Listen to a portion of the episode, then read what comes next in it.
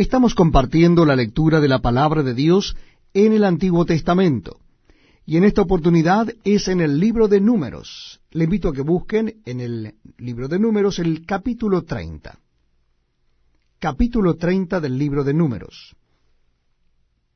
Dice así la palabra de Dios. Habló Moisés a los príncipes de las tribus de los hijos de Israel diciendo, Esto es lo que Jehová ha mandado. Cuando alguno hiciere voto a Jehová, o hiciere juramento ligando su alma con obligación, no quebrantará su palabra, hará conforme a todo lo que le salió de su boca.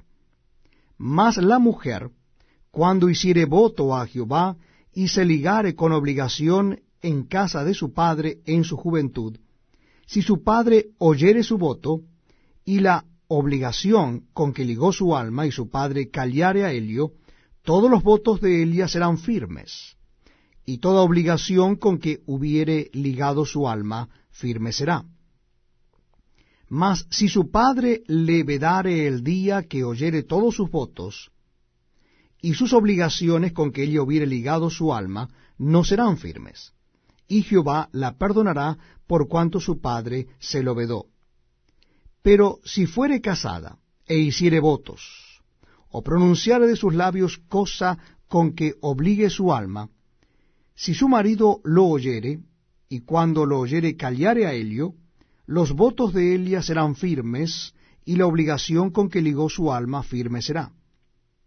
Pero si cuando su marido lo oyó, le vedó, entonces el voto que ella hizo y lo que pronunció de sus labios con que ligó su alma será nulo, y Jehová la perdonará. Pero todo voto de viuda o repudiada con que ligare su alma será firme.